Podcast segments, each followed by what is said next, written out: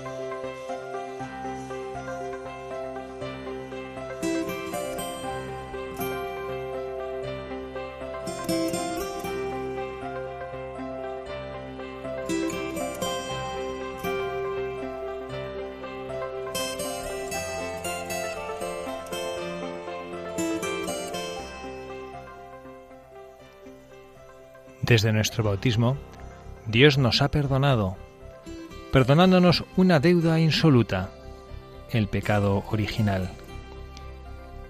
Pero aquella es la primera vez.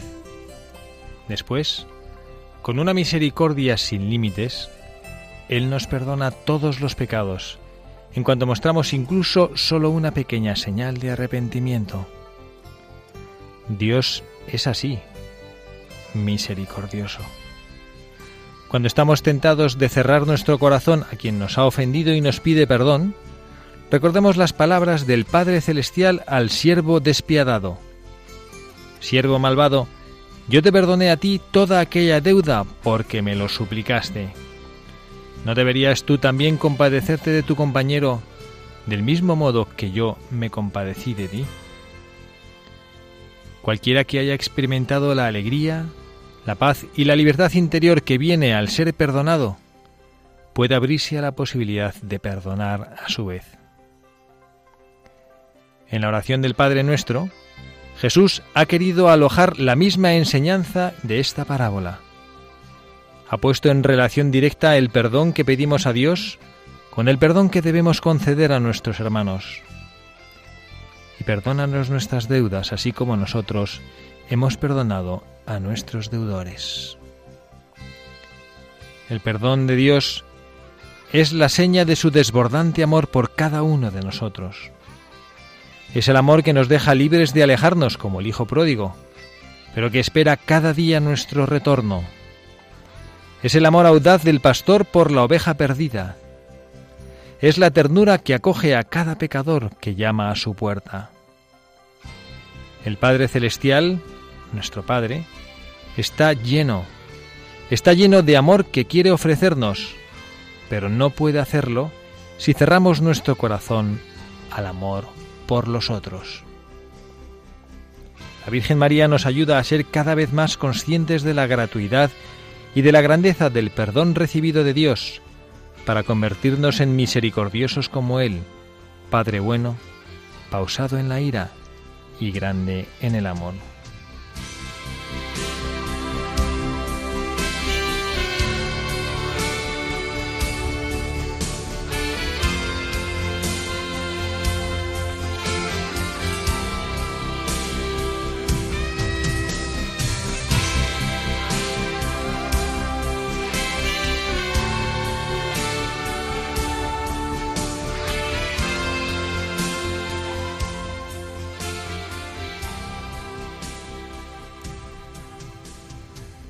Buenas tardes, queridos amigos, queridos oyentes de este programa de Buscadores de la Verdad, en este espacio de reflexiones en voz alta, hoy sábado 30 de octubre del año 2017. Gracias por estar aquí, gracias por haber escogido Radio María, gracias por acompañarnos con su escucha, a sostener esta radio, la radio de María, donde Dios nuestro Señor tiene esta voz, este altavoz en nuestra sociedad quienes hacemos el programa de Buscadores de la Verdad, de manera particular quienes estamos hoy aquí, en, este, en los estudios centrales de Radio María. Les damos las buenas tardes y les deseamos que pasen una agradable tarde aquí con todos los que hacemos Radio María. Les acompaña, aparte del padre Javier Cereceda, que les habla, el hermano Michael Cancian. Hermano, muy buenas tardes. Muy buenas tardes y un saludo a todos. Gracias por estar aquí. Ah, pues aquí encantados. Gracias, hermano, porque además yo me consta que ha tenido usted una semana durita en el colegio trabajando, que ha tenido dos turnos de convivencia con adolescentes. Así es, así es, por aquí al tope. O sea, que no se ha aburrido este fin de semana. Así es. Gracias a Dios, pudiendo servir también a nuestros hermanos. Les queremos compartir de nuevo nuestros datos. Hay algún oyente que de vez en cuando nos llama. Esta la semana pasada estuvimos hablando con uno que nos llamaba del norte de España. Y queremos recordarles, hermano Michael, a nuestros oyentes nuestra dirección, nuestra dirección de correo electrónico y la dirección postal también. La dirección de correo electrónico es buscadores de la verdad arroba radiomaria.es buscadores de la verdad arroba radiomaria.es. Si no, se puede escribir alguna carta a, la dirección postal al Paseo Lanceros número 2, 28024, Madrid. Muy bien, pues ya saben, aquí nos tienen a su disposición para poder compartir con nosotros todas las inquietudes y todas las cosas que quieren que en este programa eh, salgan y ustedes puedan hacerse también de este modo partícipes de la elaboración del mismo. Estamos a punto ya en vísperas del mes de octubre, que es el mes del Rosario, que para los cristianos es esa oración especialmente cercana y delicada. En Radio María la rezamos todos los días, en las partes del Rosario, distintas partes del Rosario. Y bueno, pues queremos nosotros también agradecer a nuestra Madre ese regalo que nos ha dado, ese poder ofrecer a ella a través de con la contemplación de los misterios de la vida de Jesucristo, esos momentos de nuestro día, de nuestra vida, cercanos a ella. Hemos tomado también como reflexión el texto del último Angelus del Santo Padre, el Papa Francisco, que dirigió a los peregrinos en Roma desde la Plaza de San Pedro el domingo pasado, en el cual, al hilo de la liturgia de la palabra de estas últimas semanas, nos insiste en un aspecto particular, que es esta capacidad de perdón. Vamos nosotros a, escucharlo a través de pues un buscador, un beato, que ahora leeremos y conoceremos su historia, una historia bonita, una historia bueno que no, que no nos parecerá distinta de muchas de las historias que hemos compartido con ustedes en este espacio de buscadores de la verdad, personas que han sabido encontrar con su amor, con su capacidad de perdón, el camino hacia el cielo. Vamos a conocer un poquito más de esta figura que hoy tenemos, eh, de este buscador que hoy nos acompañará y nos iluminará con su ejemplo, con su vida, con su entrega en ese camino que nosotros estamos recorriendo hacia el Padre.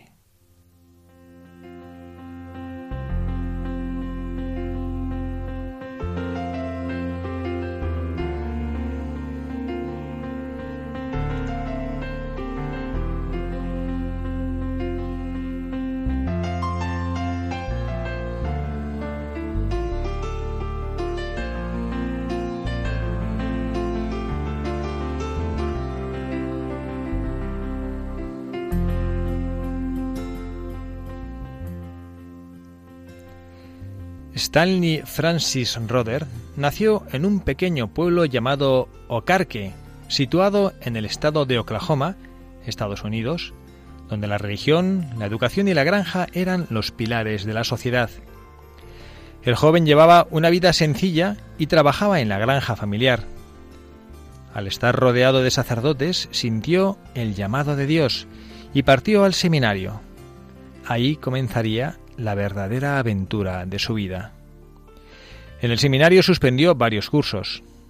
La hermana Clarissa Tembrick, que fue su profesora en el quinto año, le escribía para alentarlo y le recordaba que el santo patrono de los sacerdotes, San Juan María Vianney, también tuvo los mismos problemas en el seminario.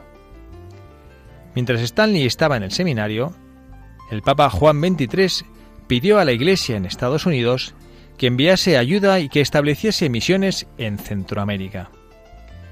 En respuesta a esa llamada del Santo Padre, la diócesis de Oklahoma y la diócesis de Tulsa fundaron una misión en Santiago Atitlán, una comunidad indígena muy pobre en el país de Guatemala. Unos años después de haberse ordenado, el padre Stanley aceptó la invitación de unirse a la misión. Ahí pasó los siguientes trece años de su vida. Cuando llegó, el sacerdote resultó ser un curioso personaje para aquellos indígenas entre los cuales vivía, por su metro ochenta de estatura y su curiosa barba pelirroja. Su nombre también era extraño para los mayas Tzutzutlich, que al no encontrar un equivalente en español para Stanley, lo empezaron a llamar Padre Francisco, por su segundo nombre, Francis.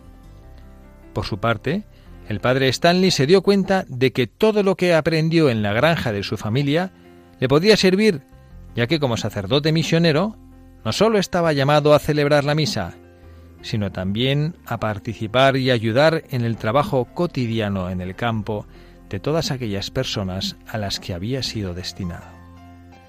Arreglaba vehículos, coches, camiones, trabajaba en el campo. Fue también constructor, edificando un granero, una escuela, un hospital y la primera estación de radio católica, cuya señal llegaba hasta los pueblos más remotos. Sin embargo, no sólo por esta capacidad de edificar y todas sus habilidades prácticas, el Padre Francisco era conocido sobre todo por su bondad, su entrega, su alegría y su preocupación por todos sus parroquianos. Los niños de la misión le seguían por todas partes y le querían muchísimo. Poco después, la violencia de la guerra civil llegó hasta aquella hermosa aldea. Sin embargo, las desapariciones, los asesinatos y el peligro no amedrentaron al padre Francisco. Al contrario, él se mantuvo firme y se convirtió en un apoyo para todos los habitantes de su pueblo. Entre los años 1980 y 1981, la violencia alcanzó un punto insoportable. El padre Stanley veía cómo sus amigos y parroquianos eran secuestrados o asesinados. Incluso su nombre estaba en la lista negra. En una carta que envió a su familia en su última Navidad, escribió lo siguiente. La realidad es que estamos en peligro, pero no sé cuándo o qué forma usará el gobierno para reprimir más a la Iglesia. Dada la situación, no estoy listo para irme.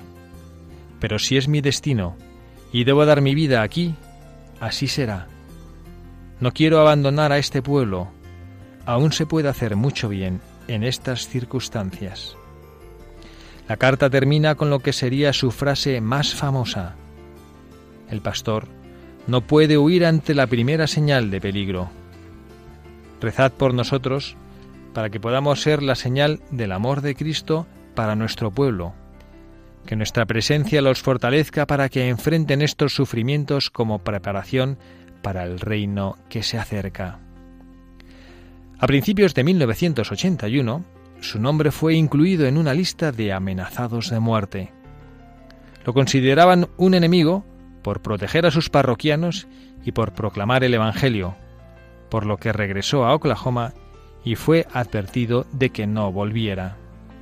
Pero él no podía abandonar a su pueblo, así que regresó para pasar la Pascua en su misión en Guatemala. A la una y media de la mañana del 28 de julio, el padre Francisco fue despertado por el grito de Padre, han venido a por usted pronunciado por una persona que fue conducida a punta de pistola hasta su habitación.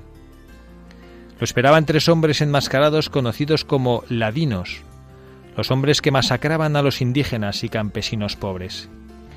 Eran conocidos por sus secuestros y ahora querían desaparecer al padre Stanley. Él se resistió, no quería poner en peligro a la misión de su parroquia. Así luchó hasta que acabó el forcejeo con dos disparos que le dirigieron y produjeron su muerte.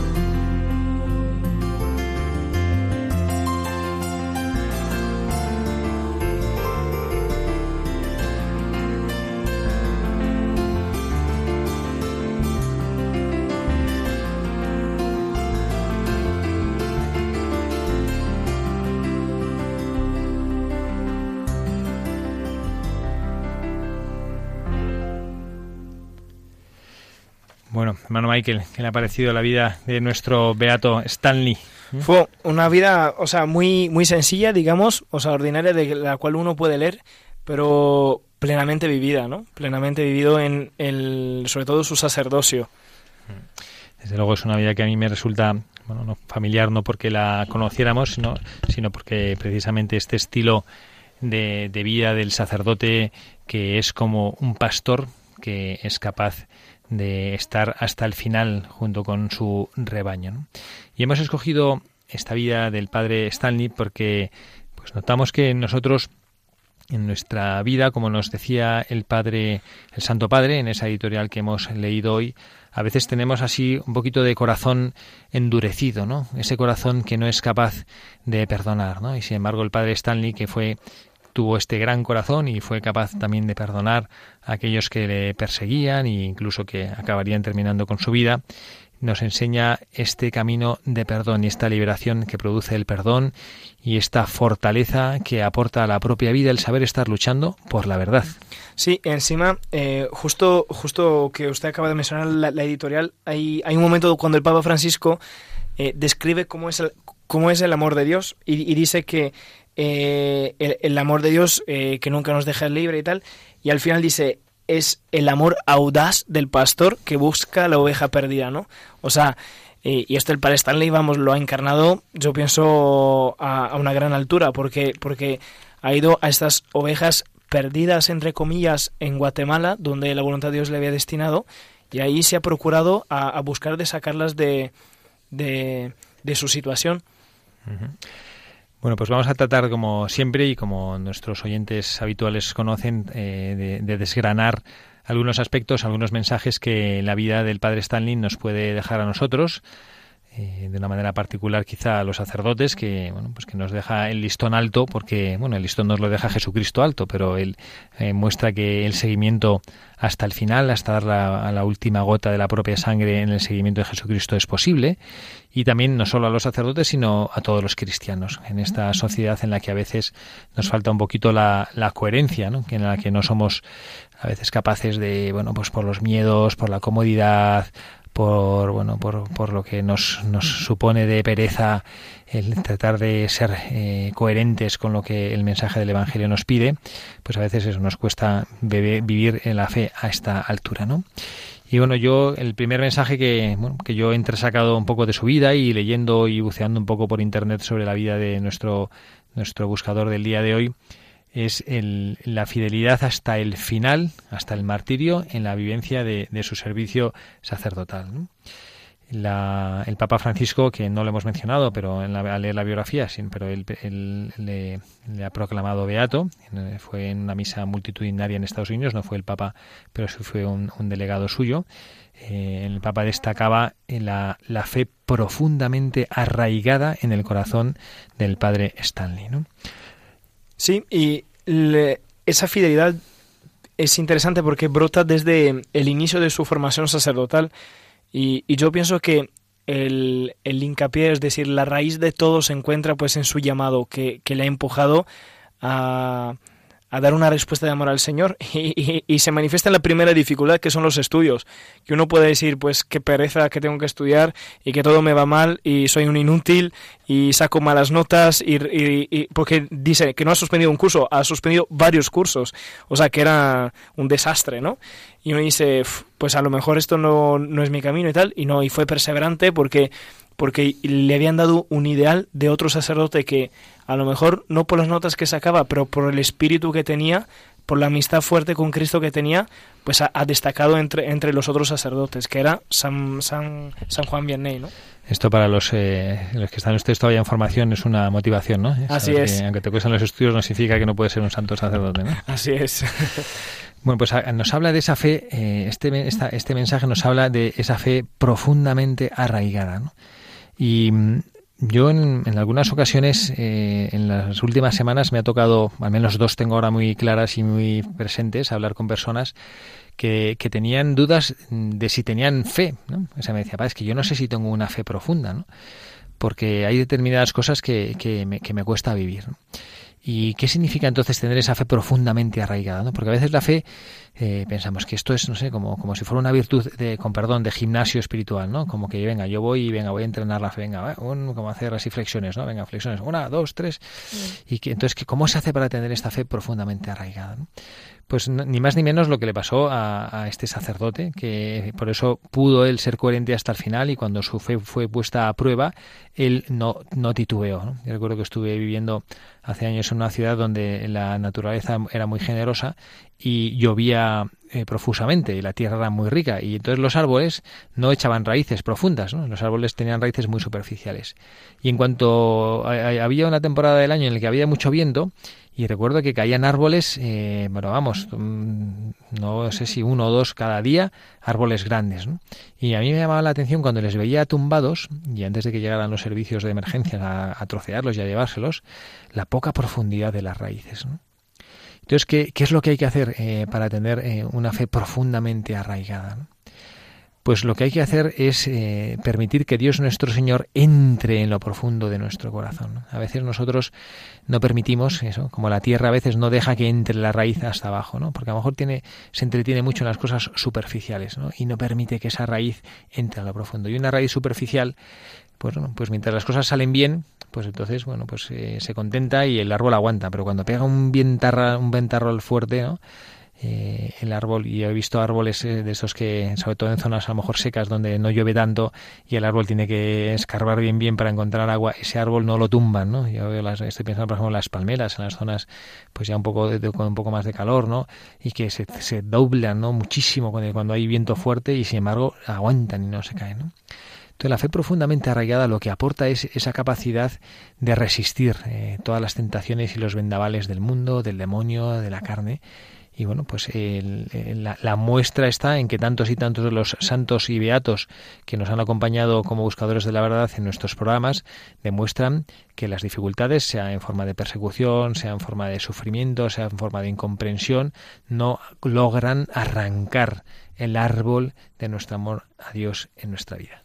y además, eh, eh, este ejemplo me, me ha hecho resonar algo en mi interior eh, muy curioso de que y, ahora lo quiero compartir, ¿no? Porque el, también muchas veces en, en, la vida espiritual las mismas pruebas hay pruebas muy gordas en la cual uno ya tiene que tener una fe muy arraigada, pero también hay pruebas que Dios las utiliza también para fortalecer tu fe.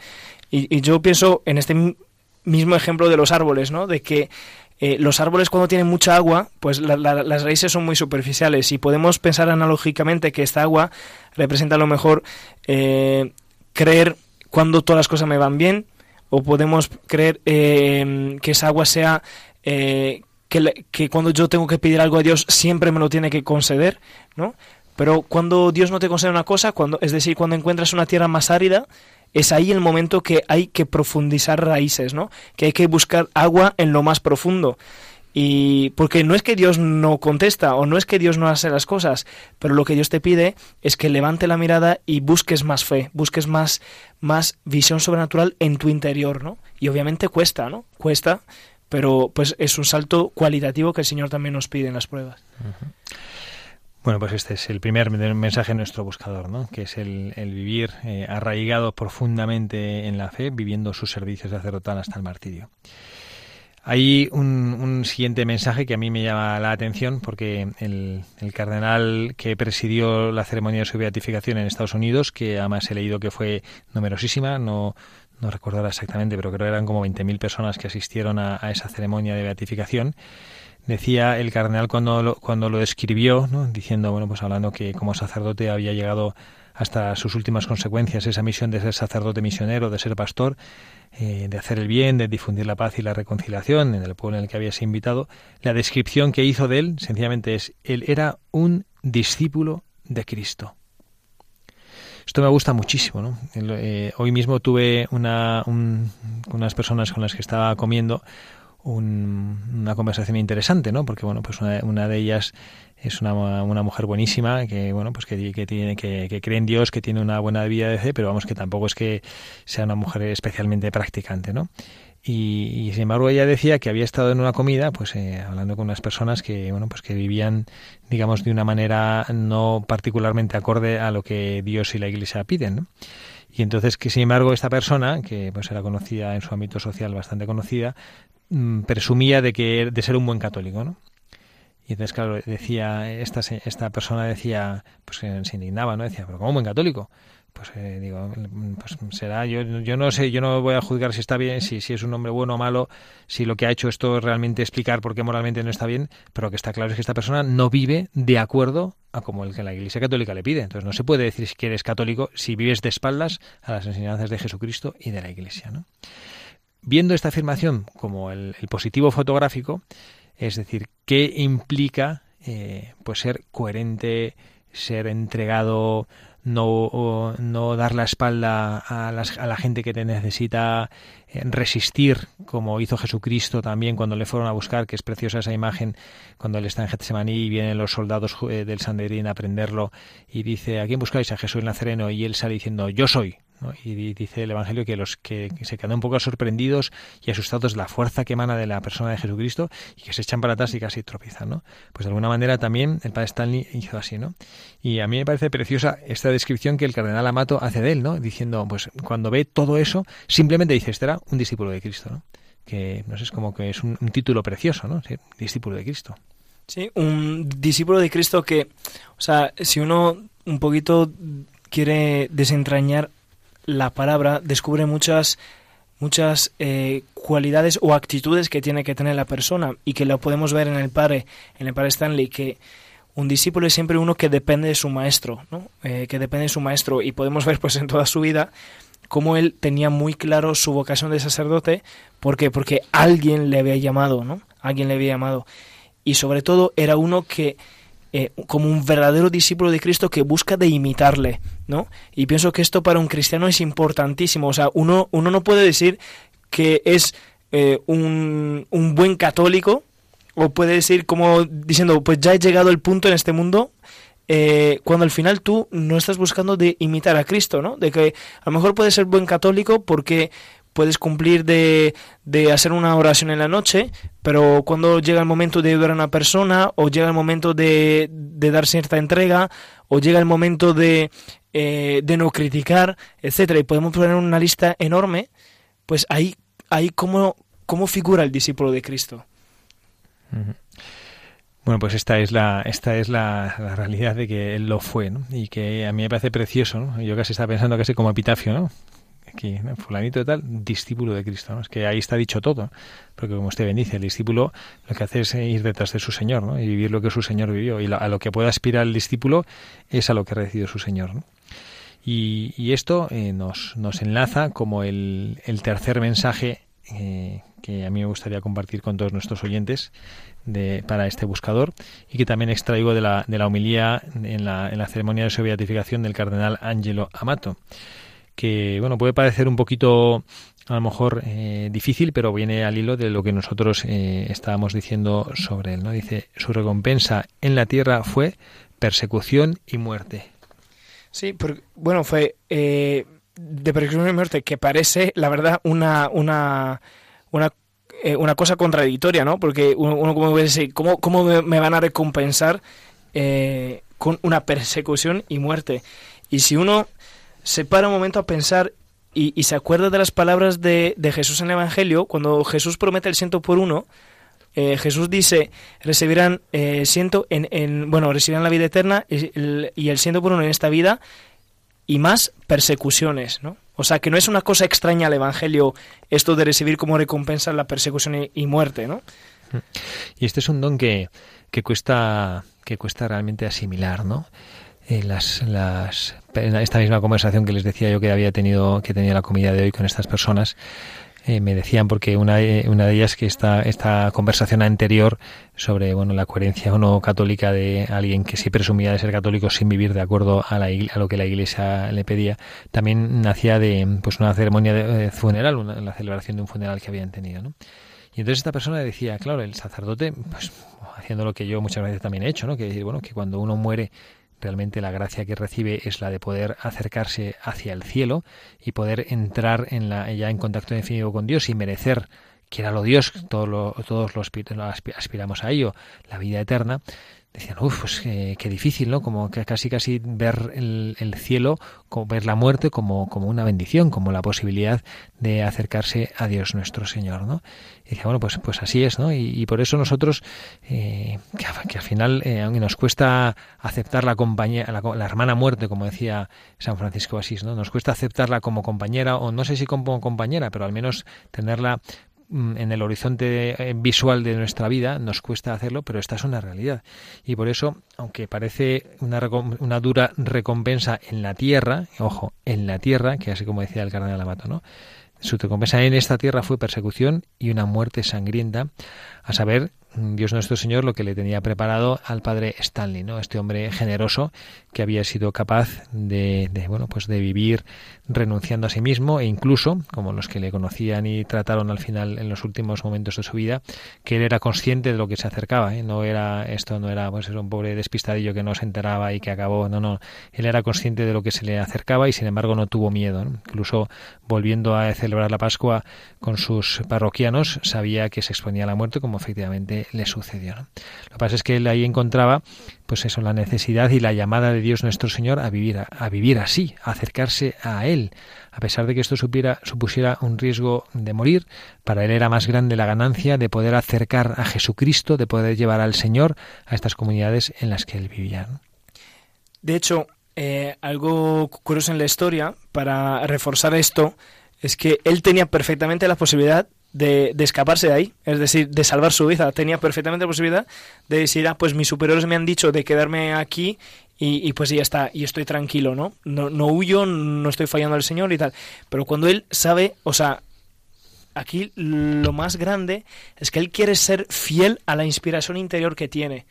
Y entonces, aunque le dan las posibilidades de salvar su vida, pues decide devolver de volver a Guatemala sabiendo que pues si volvía pues mm, no regresaba jamás, ¿no?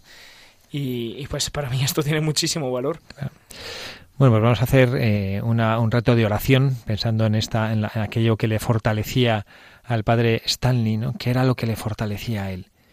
¿Qué era lo que a él le daba ilusión y ganas de acercarse a su pueblo, incluso a riesgo de su vida? No es que él fuera consciente hacia el martirio, pero sabía que ante esa posibilidad él no le importaba eh, arriesgar, sabiendo que lo que quería era entregarse al Señor.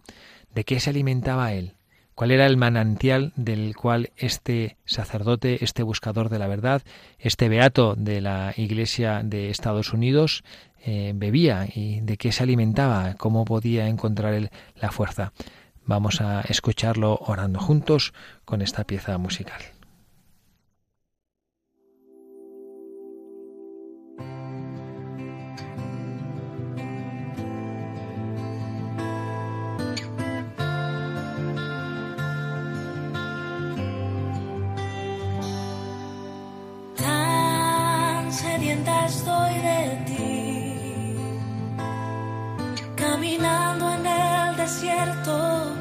Buscando alrededor.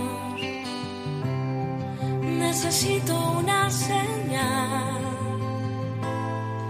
que renueve la esperanza de que pronto lloverá en este lugar.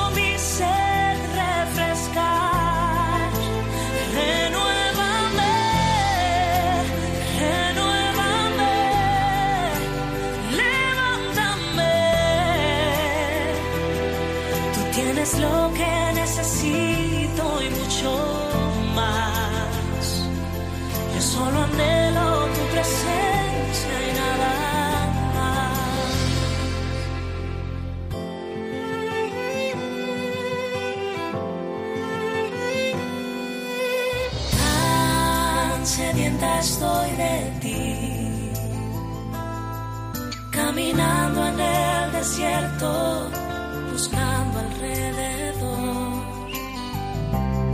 Necesito una señal que renueve la esperanza de que pronto lloverá en este lugar. La fuente eres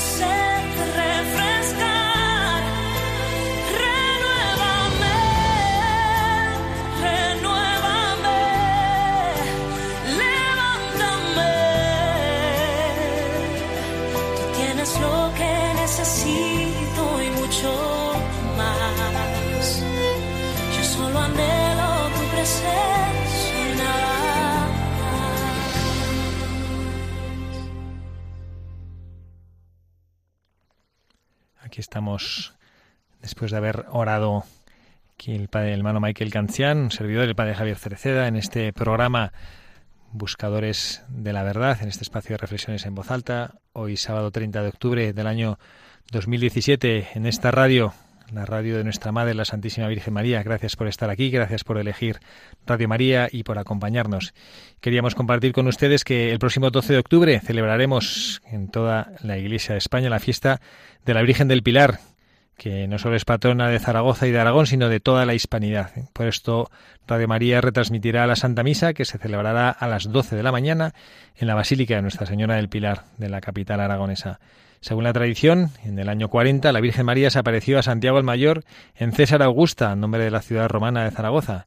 María vino a España en carne mortal antes de su asunción para animar al apóstol Santiago, que no encontraba sino dificultades en su tarea de evangelizar nuestra tierra.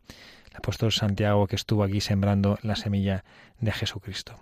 También queremos compartir con todos ustedes que el próximo sábado 21 de octubre tendrá lugar en la Basílica de la Sagrada Familia de Barcelona la beatificación de 109 mártires claretianos asesinados por odio a la fe en la persecución religiosa de España de los años 30. Esta celebración será presidida por el cardenal Angelo Amato, prefecto de la Congregación para las Causas de los Santos, el mismo cardenal que presidió la beatificación, de la cual estamos hablando ahora, de nuestro buscador de la verdad de hoy, del padre Stanley. Y también queremos recordar a todos nuestros oyentes que Radio María se sostiene gracias a todos ustedes, oyentes, y sus aportaciones voluntarias, sus donativos. Les invitamos a que, si quieren colaborar económicamente con nuestra labor apostólica, llamen al teléfono 902 500 518. Repito, el número de teléfono al que pueden llamar si quieren colaborar económicamente en la labor que realiza Radio María. El número de teléfono es 902 500 518. Y retomamos, hermano Michael, nuestros, los mensajes de nuestros buscadores que usted quería comentar uno nuevo. Así es, así es. Eh, Yo, así es, yo quería compartir algo que cuando he leído la, eh, cuando hemos leído juntos la, la historia me ha llamado poderosamente la atención y que sea sobre todo para nosotros almas consagradas, pero yo pienso que esto se puede aplicar a cualquier cristiano, a cualquier cristiano que se dedica al apostolado y a hacer el bien a los demás, que es que al final, al final de todo, eh, el, el Beato Stanley no se no se ha recordado tanto por todas las obras que hizo. O sea, ahora no se dice al Beato Stanley que ha construido el primer, la primera estación radio en la zona, Beato Stanley que ha construido la casa tal, o que ha puesto en obra eh, el edificio tal, ¿no? Y etcétera, ¿no? Porque ha hecho un montón de obras, un montón de obras, como buen americano, ¿no? Como buen americano. Pero al final lo que ha quedado de su vida no ha sido tanto lo que ha construido, pero ha sido lo que su interior, lo que en su interior él vivía, ¿no? Y las virtudes que tenía. Tanto es que se decía que sobre todo se recordaba por su bondad, por su alegría y, y por su preocupación por los parroquianos. Podemos decir por su audaz preocupación para las ovejas perdidas, ¿no? Que se manifestaban en las almas que tenía ahí en esta misión. Yo recuerdo hace ya no sé cuánto tiempo que tomamos también como buscador de la verdad para nuestro programa al, hermano Alonso, que aquel hermano de jesuita de aquel colegio de Palma de Mallorca, que pues realmente tuvo una vida muy sencilla y como el hermano dice, eh, contaba ahora, no es que había sido, no sé, el gran rector, el gran constructor, el gran reformador de nada, era un portero, un humilde portero que cuidaba y amaba a los alumnos que pasaban por allí, ¿no? Y, aquella historia que a mí me hacía gracia, ¿no? Que él cuando tenía que dar las notas a alguien que había suspendido porque él cotilleaba a ver si había suspendido no le metía un caramelo, ¿no? Entre las papeles, ¿no? Para que por lo menos endulzar un poco la, el, disgusto de las notas, ¿no? Y al final nos damos cuenta de esta realidad, en que lo que Dios espera de nosotros no es que hagamos grandes obras materiales que al final el tiempo se lleva, sino que construyamos la civilización del amor en los corazones. Por eso nosotros, al menos yo me siento tan privilegiado porque Dios nuestro Señor me haya permitido ejercer mi ministerio sacerdotal en un colegio donde se puede, bueno, es verdad que el ministerio sacerdotal de la construcción y la edificación de las almas, casi el sacerdote le puede hacer desde cualquier lugar, pero desde esa plataforma que es un colegio donde uno puede estar con los niños desde que apenas tienen uno o dos años de edad hasta que cumplen 18 y se van al mundo, acompañar a sus padres, a sus abuelos, a toda la familia, es precioso poder colaborar en esa edificación de ese edificio inmaterial que es el edificio del conocimiento, de la sabiduría y sobre todo de la fe.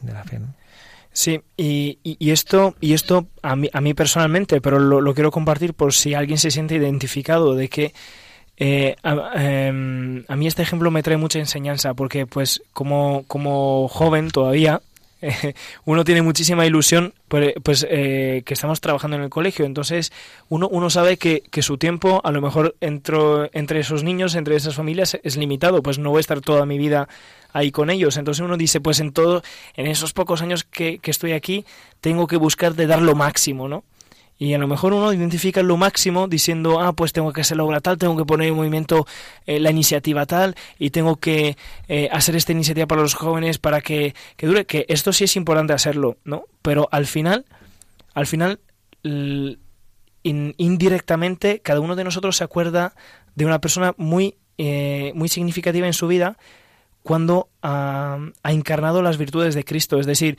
como alma consagrada, lo, lo más que uno puede sentirse identificado, no es tanto en lo que haces, pero es en tanto en cuanto has encarnado la persona de Cristo en tu vida, ¿no? Estoy ahora un poco, perdón, malo que me haya distraído porque me he dado cuenta que llevo dos o tres veces en el programa diciendo 30 de octubre y no estamos a 30 de octubre, estamos a 30 de septiembre. Aquí tengo delante el calendario que dice octubre y bueno, estamos, eh, estamos a 30 de septiembre, perdón por la, por la errata, por mi, por mi equivocación, ¿no? Bueno, y seguimos eh, eh, adelante con los, con los mensajes de nuestro, de nuestro buscador, eh, el padre Stanley, y yo en los minutos que todavía nos quedan, antes de retirarnos, me gustaría reflexionar sobre la última carta que él escribió. No sé si nuestros oyentes han estado, la, han podido retener la, la, fortaleza de este mensaje y por eso me permito repetirlo. La realidad es que estamos en peligro pero no sé cuándo o qué forma usará el gobierno para reprimir más a la Iglesia. Dada la situación, no estoy listo para irme. Pero si es mi destino y debo dar mi vida aquí, será así. No quiero abandonar a este pueblo. Aún se puede hacer mucho bien en estas circunstancias. El pastor no puede huir ante la primera señal de peligro. Rezad por nosotros para que podamos ser la señal del amor de Cristo para nuestro pueblo. Bueno, me parece un mensaje eh, final de su vida precioso, porque no hay nada de pues de prepotencia, de chulería, de, presunción, sino de humildad y, y, de conocimiento de lo que como sacerdote debe aportar. Sí, y me gusta mucho que resaltamos esta carta porque, porque el, aquí yo eh, he, anotado algo cuando lo hemos leído, es que son las palabras de San Pablo, ¿no? Son las palabras de San Pablo que hemos leído hace unos días, me parece, en, en las lecturas de la misa, que San Pablo decía, eh, pues tengo ganas de encontrarme con Cristo, ¿no? Pero todavía no, porque si puedo todavía ser del bien, ¿no? Y esto es el corazón y la audacia del apóstol, ¿no? Eso es lo que mueve el apóstol de decir, yo no me quedo en este mundo, o sea, yo no no es que no me quiero ir de este mundo porque pues porque me la paso bien, porque puedo gozar de todo lo que quiere tal. No. Yo no me quiero ir de este mundo porque puedo todavía ser del bien por Cristo, ¿no? Y puedo extender su reino más de lo que he extendido hasta ahora. No queremos eh, concluir nuestro nuestro programa de hoy desde luego sin, sin hacer eh, alusión a, esa, a esta verdad, como decía el hermano Michael, que, que, el, que el San Pablo lo expresaba de esta manera, ¿no?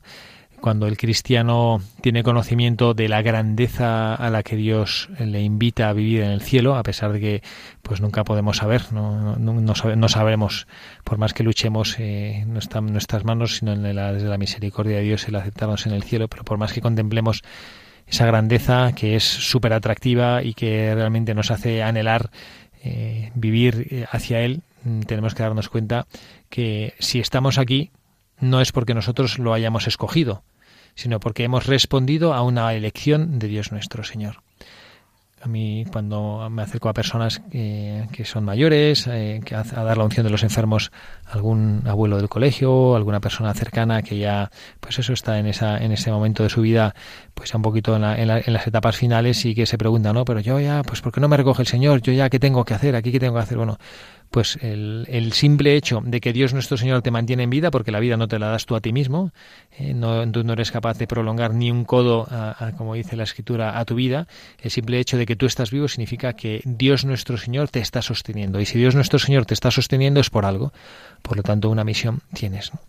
Hablaba yo ayer precisamente que tuve la ocasión de visitar a una persona a la que tengo mucho cariño, es el, el padre de un hermano nuestro, sacerdote de un hermano legionario de Cristo, eh, que ya está, pues el padre de este sacerdote ya es mayor y está, pobrecillo, pues bastante fastidiado, ha tenido una salud precaria pues casi los últimos 20 años de su vida y ahora pues eh, está sufriendo bastante en este trance final porque los médicos ya le han dicho que no tiene esperanza de curación y que bueno, pues que cuando Dios no Señor le recoja, decía el pobre, no, yo no sé, decía como resoplando, ¿no? ¿Por qué tengo que estar aquí ahora sufriendo y, y pasándolo tanto mal? Y hacía un momentín de silencio y decía, y dijo, que lo dijo con una fuerza, porque una cosa es predicar desde el púlpito y otra cosa es predicar desde la tribuna de la propia vida sufriendo, ¿no? que a mí eso me impresiona bastante más.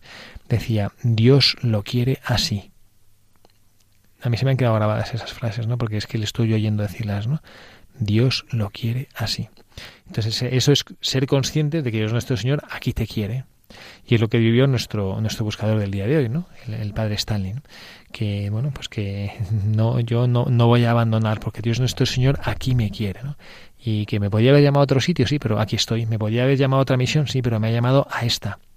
Dios nuestro Señor así lo quiere, así me ha llamado, así me ha pedido que yo esté aquí.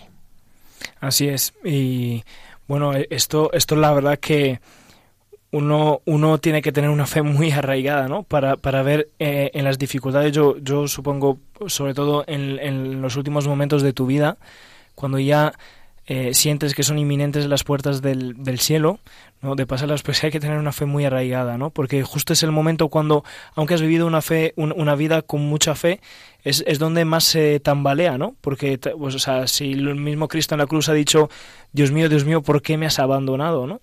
Y, pero tener esa certeza es, es, que es lo más reconfortante y lo que más tranquilidad te da, ¿no? De, porque no solamente es aceptar que Dios lo quiere, ¿no? Porque está bien decirlo, pero es saber que estás en la voluntad de Dios y cómo estás en la voluntad de Dios, pues es que Dios te sigue amando, ¿no? Te sigue amando y está cerca, no te deja solo eres un, eh, es un compañero más en tu sufrimiento, no estás abandonado en tu sufrimiento, eres un compañero como que te lleva de la mano eh, en ese trance final. Así es. Bueno, pues nada más, Michael, ya se nos ha acabado el tiempo, una tarde más. Muchísimas gracias por estar aquí con nosotros. Muchísimas gracias a vosotros. También gracias a todos los oyentes eh, que han estado acompañándonos. Gracias por estar aquí, gracias por sintonizar Radio María, gracias por sostener con su presencia a la radio de nuestra Madre.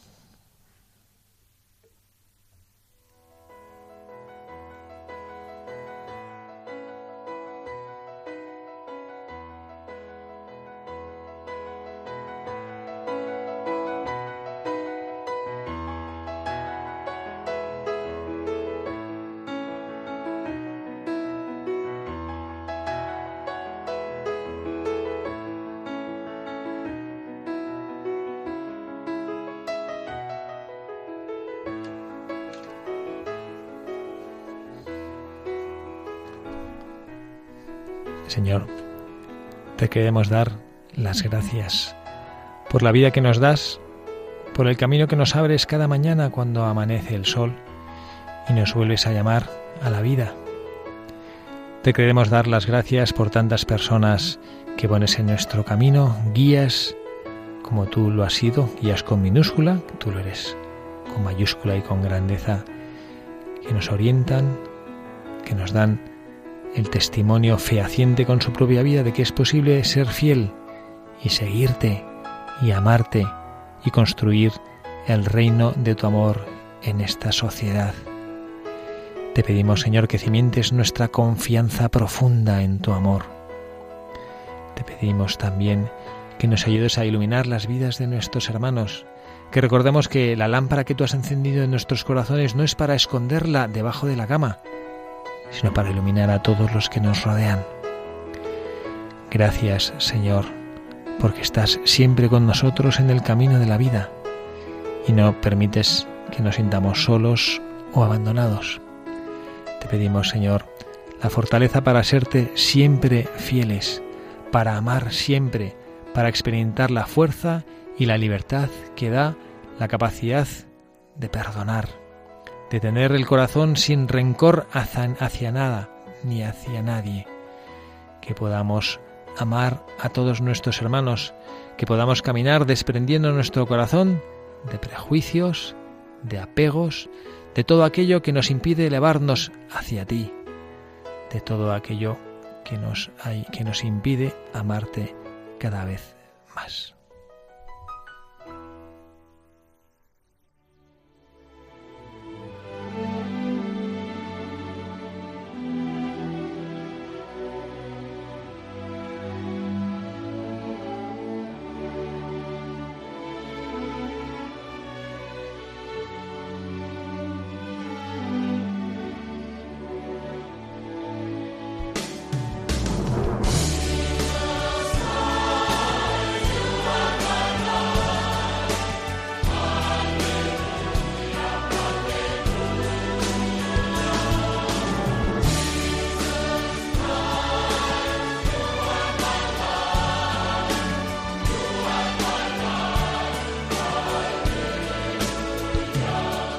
Han escuchado Buscadores de la Verdad con el padre Javier Cereceda.